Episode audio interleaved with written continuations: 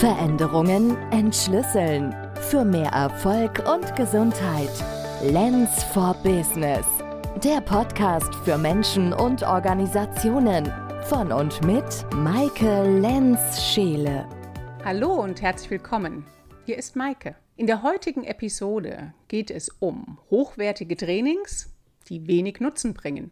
Es geht auch um drei Punkte, mit denen man es besser machen kann und darum, dass Frust ein guter Motivator sein kann. Trainings können sehr gut sein und dennoch nur einen geringen Nutzen für den Kunden bringen.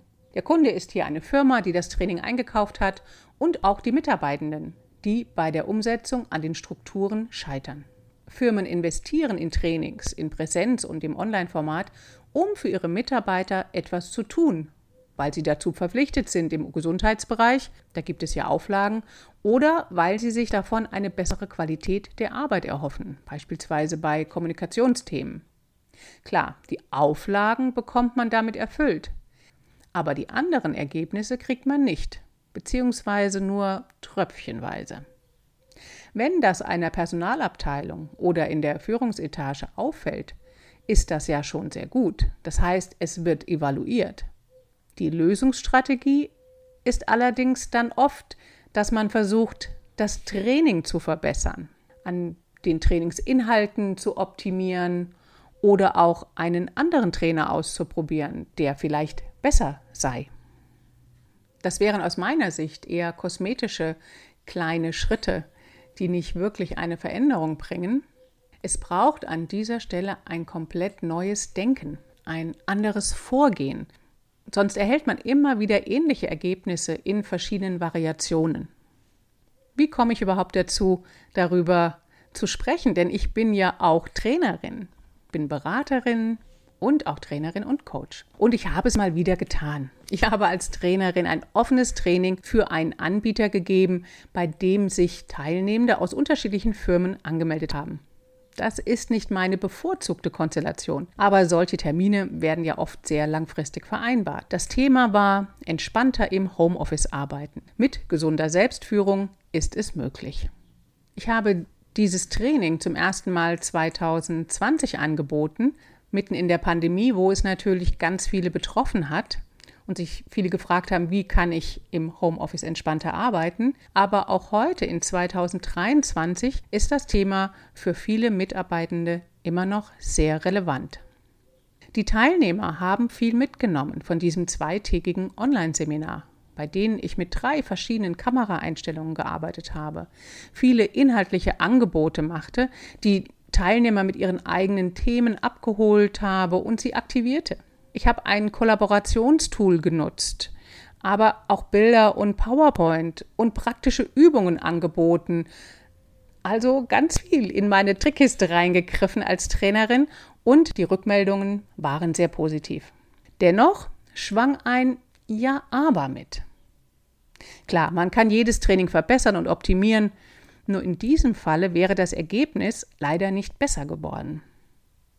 Was war das für ein Ja aber?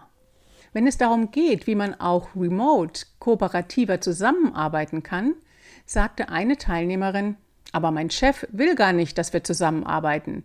Jeder soll seins machen.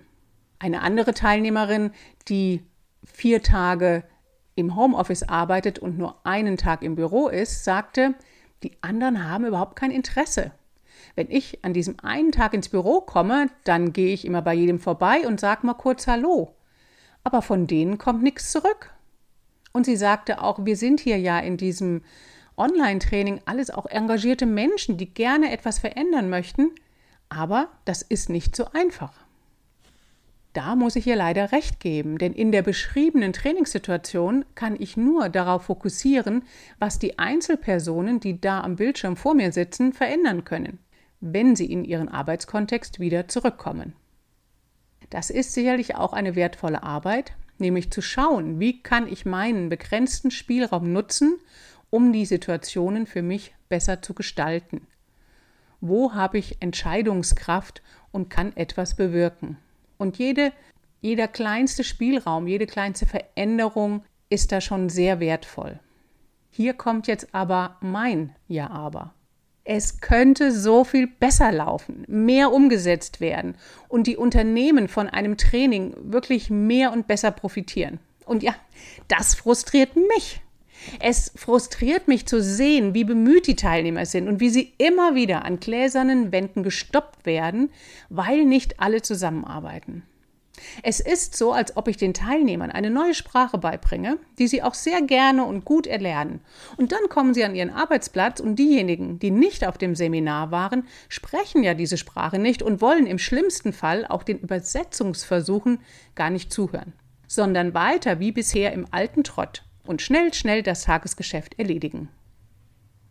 Wenn es einer Firma nur darum geht, Trainings anzubieten, weil das eben dazugehört, die Vorgaben erfüllt werden müssen oder man von außen betrachtet ganz gut dastehen möchte, im Sinne von schaut her, das tun wir alles für unsere Mitarbeiter, hier ist es toll, bewirb dich bei uns, dann ist das alles kein Problem. Sollte eine Firma aber ein Interesse an wirklicher Entwicklung und Innovation im Unternehmen haben, ihnen ihre Mitarbeitenden am Herzen liegen und sie langfristig mit ihnen zusammenarbeiten möchten, dann funktioniert es nicht so. Nicht mehr.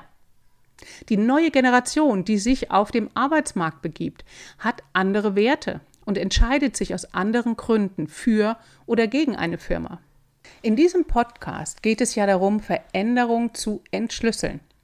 Deshalb können wir uns hier fragen, was soll verändert werden und wie kann so ein Veränderungsprozess aussehen? Hier also, wie versprochen, die drei Punkte, mit denen es besser geht.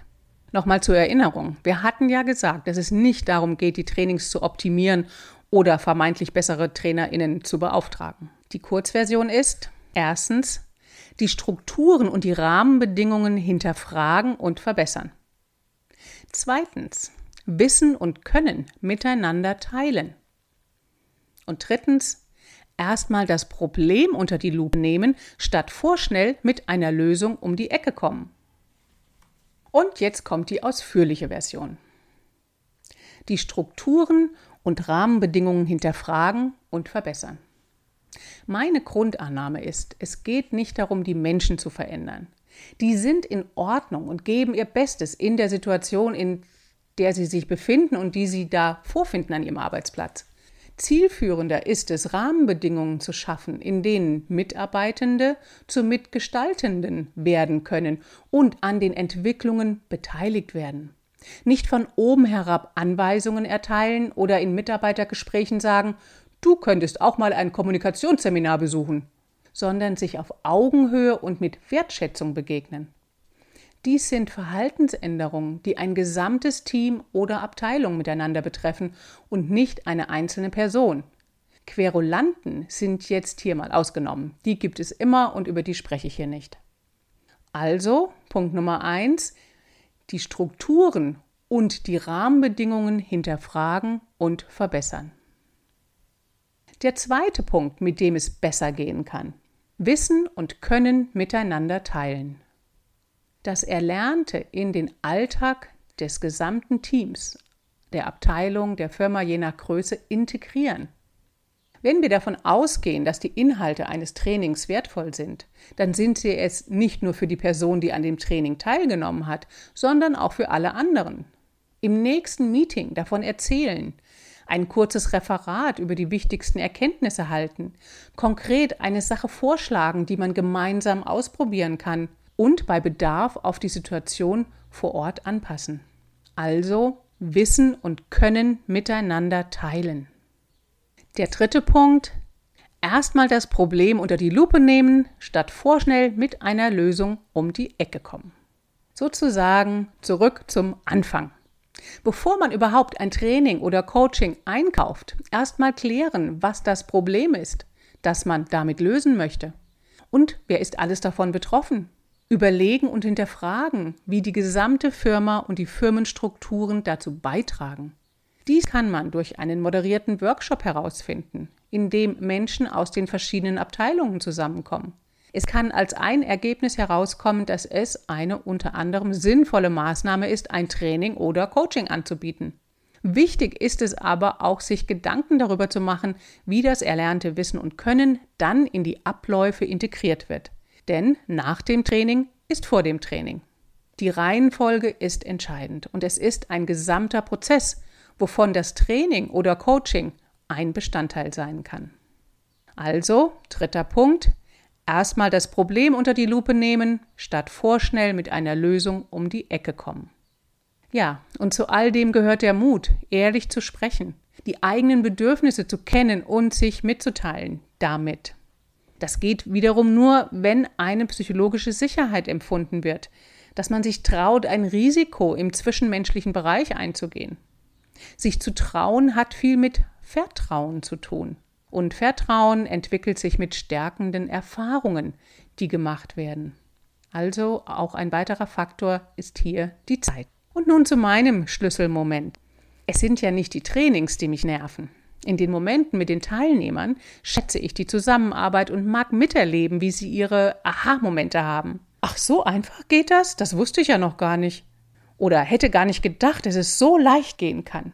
Der Frust kommt im Rückblick und dient mir als Motivator. Ich weiß wieder, warum ich solche Trainings nicht mehr geben möchte. Trainings ohne Zusammenhang und Einbettung in einen Gesamtprozess. Auch wenn ich super Rückmeldungen bekomme, empfinde ich meine Arbeit nicht als so sinnstiftend, wie sie sein kann. Und gerade weil ich um die Unterschiede weiß und weiß, was alles möglich wäre, nervt es mich. Es war für mich ein Schlüsselmoment, diesen Frust zu spüren. Und wer sagt denn, dass Schlüsselmomente immer angenehm sein sollen? Es ist vielleicht auch ganz gut, diesen Frust immer mal wieder zu spüren, um zu wissen, warum ich es jetzt anders mache. Was mich angetrieben hat, meinen Fokus von den Trainings auf die Beratungen zu wechseln und die Wirksamkeit dadurch viel größer geworden ist. In diesem Sinne, lade auch du Veränderung ein und wenn dich etwas nervt und du frustriert bist, dann suche dir eine Bühne, wo du das ansprechen kannst, um langfristig mehr Gesundheit und Erfolg zu erlangen.